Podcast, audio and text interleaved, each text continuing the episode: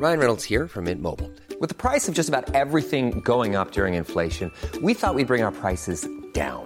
So to help us, we brought in a reverse auctioneer, which is apparently a thing.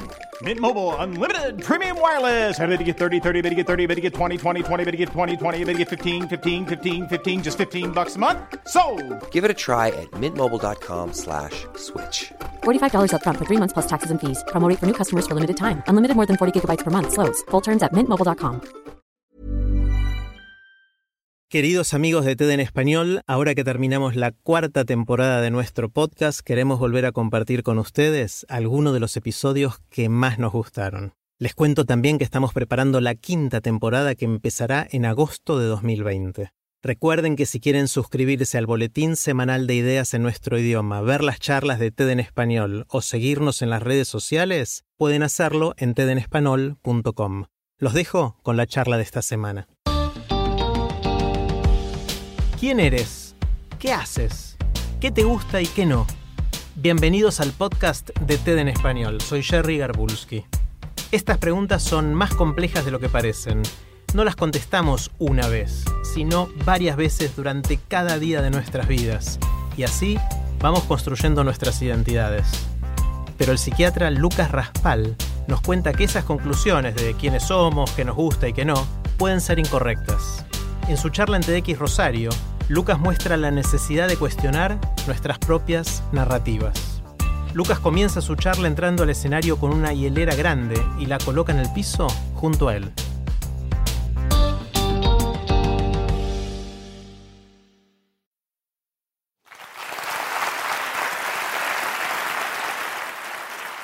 ¿Les gusta el helado? Levante la mano, a ver así yo veo. ¿A quién le gusta el helado? A todos les gusta el helado. Y a mí también me encantaba, pero durante mucho tiempo, al menos 10 años, no comí más. De un día para el otro. Es que decía que no me gustaba, o peor, el helado dejó de gustarme de verdad. Pero bueno, yo no estoy acá para contarle de helados, ni tampoco sobre mis chifles, que son varios, sino para contarles cómo funciona la otra bocha, la que tenemos acá, arriba de los hombros. Cómo llegamos a ser lo que hacemos, cómo llegamos a ser quienes somos. El riesgo que corremos de quedar atrapados en nuestra propia historia, así. Y si tengo un poco de viento a favor, que voy a necesitar, quizás les pueda contar algunas pistas de cómo salir. Pero empecemos desde el principio. Desde chiquitos todos escribimos un cuento, nuestro cuento. Y lo hacemos para saber quiénes somos, qué hacemos, qué nos gusta, qué no. Miren, yo tengo dos hijos, Anita, que tiene tres y medio, y Benja, que tiene dos. Con mi mujer muchas veces jugamos a imaginar, a adivinar cómo van a ser cuando ellos sean más grandes. Anita cuando sea adolescente no nos va a dar bola en nada, en nada. Va a ser súper desafiante. En cambio, Benja, Benja quizás sea más tranqui, vago. Seguramente nos va a hacer renegar con las tareas y eso, pero va a ser más fácil de llevar. Y podemos imaginar esto no porque tengamos una bola de cristal, que de hecho no la tenemos, sino porque ya estamos leyendo su cuento. Y estas son las páginas que seguirían. Estoy seguro que el que tenga hijos, nietos, sobrinos o hermanos más chicos alguna vez habrá jugado a esto, ¿no? Ver qué sigue en el cuento. Pero bueno, esto no es cosa de chicos. Ustedes todos tienen su propio cuento el que va atando las distintas experiencias en el tiempo, su forma de sentir, su forma de pensar, su forma de actuar. Es así, todos tenemos un cuento. Ahora, ¿quién escribe este cuento? ¿Quién lo arma? ¿Ustedes se sentaron alguna vez con una viroma a escribirlo? No, lo hace su mente y lo hace solita, lo hace sin pedirles permiso, sin consultarles demasiado. Todos los días pasa tiempo ordenando las imágenes, las experiencias, fijando ideas, fijando formas. La mente es como un editor. ¿Saben qué hace un editor de libros? Se fija que no haya errores, se fija que la historia tenga una secuencia cronológica ordenada, pero sobre todo que sea consistente, que sea coherente, que no tenga contradicciones. El editor nunca es una figura visible, no aparece como el autor del libro, pero es muy importante su trabajo. Su mente es el editor. Ahora, hay historias que nos marcan a nosotros y en esas historias el editor pone el foco. Lo que se dice, lo que se explica de esas situaciones lo transforma en verdades. Después esas verdades las guarda en la memoria. Y esas verdades son luego las que nos van a definir, las que nos van a señalar el camino. A veces son situaciones grosas, como todos hemos vivido. Otras veces simplemente una palabra nos puede marcar. Incluso a veces son boludeces. Yo les voy a contar una. Una noche, un amigo mío de toda la vida, Rodri, me dijo en un boliche, Lucky, papá, vos encará. Total, el no ya lo tenés. Una de cada diez te va a decir que sí. Yo les aseguro que todavía lo puedo escuchar a eso, fue exactamente así. Yo era muy tímido, era un terrible cagón. Así me sentía, así actuaba, así estaba escrito en mi cuento. Pero por alguna razón esas palabras de Rodri me animaron. En un instante, una verdad de mi cuento, una verdad de mi editor, se rompió. Y a partir de ahí cambió mi cuento. Empecé a encarar como loco, esa misma noche. Confieso que igual no ganaba nada, ¿eh? pero bueno, tengo que admitir que esa es otra historia. Así con momentos, situaciones, nos vamos armando. Un día nos decimos las cosas de una manera, el editor transforma eso en una verdad. Y a partir de ahí su trabajo va a ser solo uno, sostener la coherencia. A partir de ese momento, nosotros vamos a pasar todo un tiempo reforzando lo que decimos. Y para eso el editor se vale de toda esta máquina, atiende a las cosas que le interesa, borra, filtra, saca las cosas que no encajan y hace fuerte las cosas que sí se ajustan al cuento que se está contando. ¿Me creen si les digo que el editor hasta inventa cosas para que la historia cierre mejor? Porque lo hace. Por eso el editor, más que leer la realidad, la inventa, ajustando las cosas que pasan al cuento que escribe.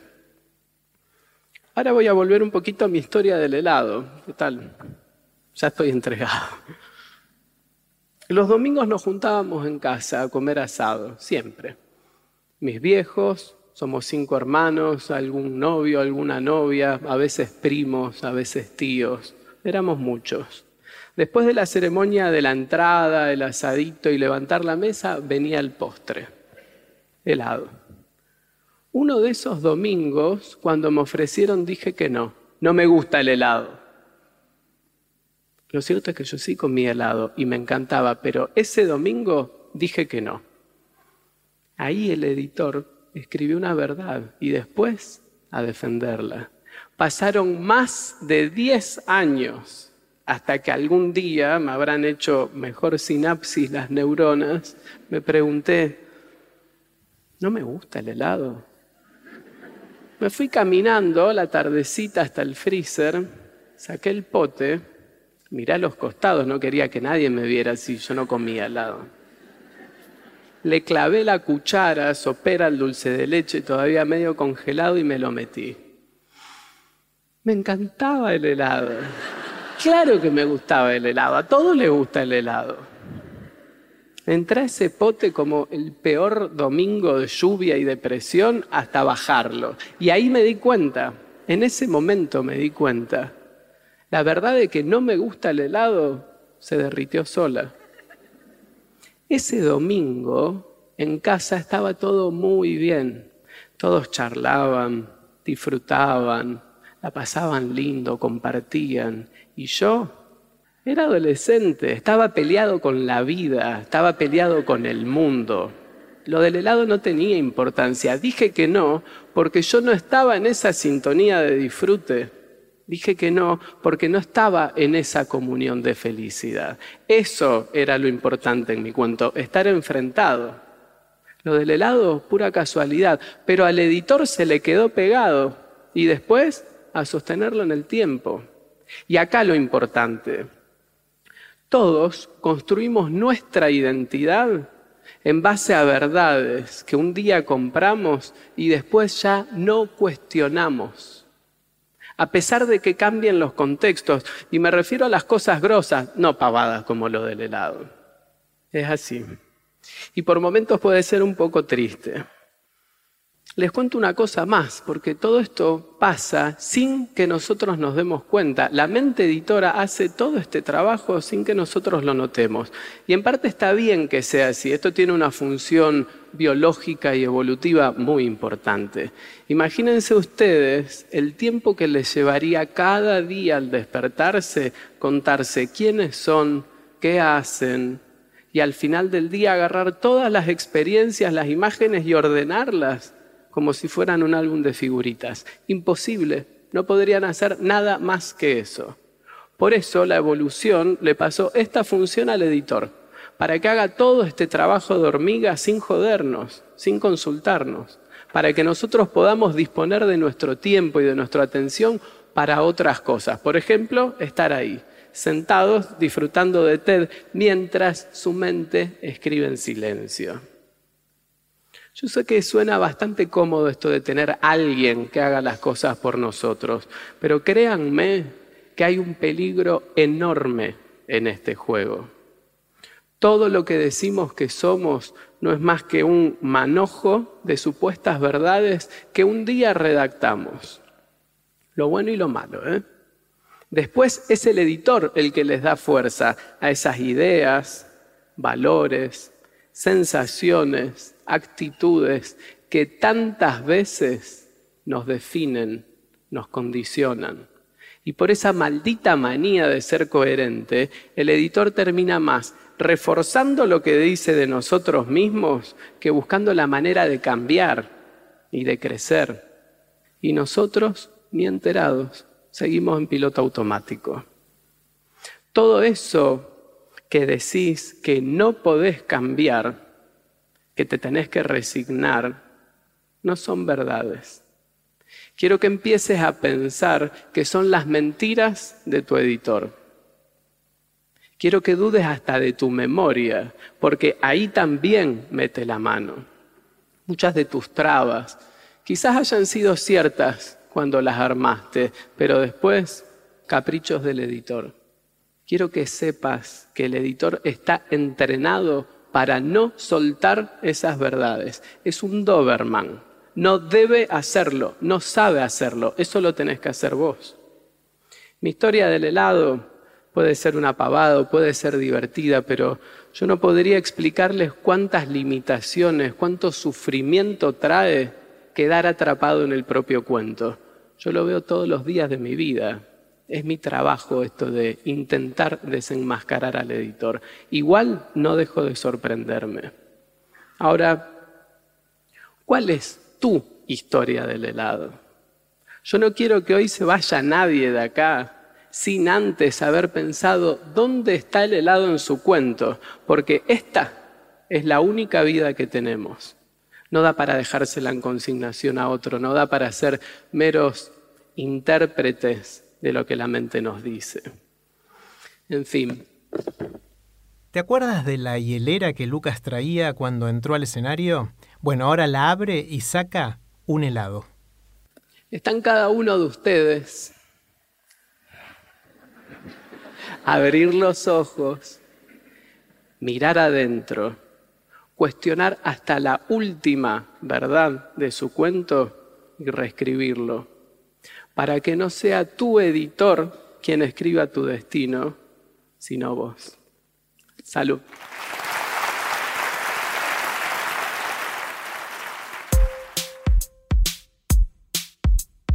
Para que no se pierdan ningún episodio de TED en español, suscríbanse en Spotify, en Apple Podcast o donde prefieran escuchar. Soy Jerry Garbulski y los espero en el próximo episodio.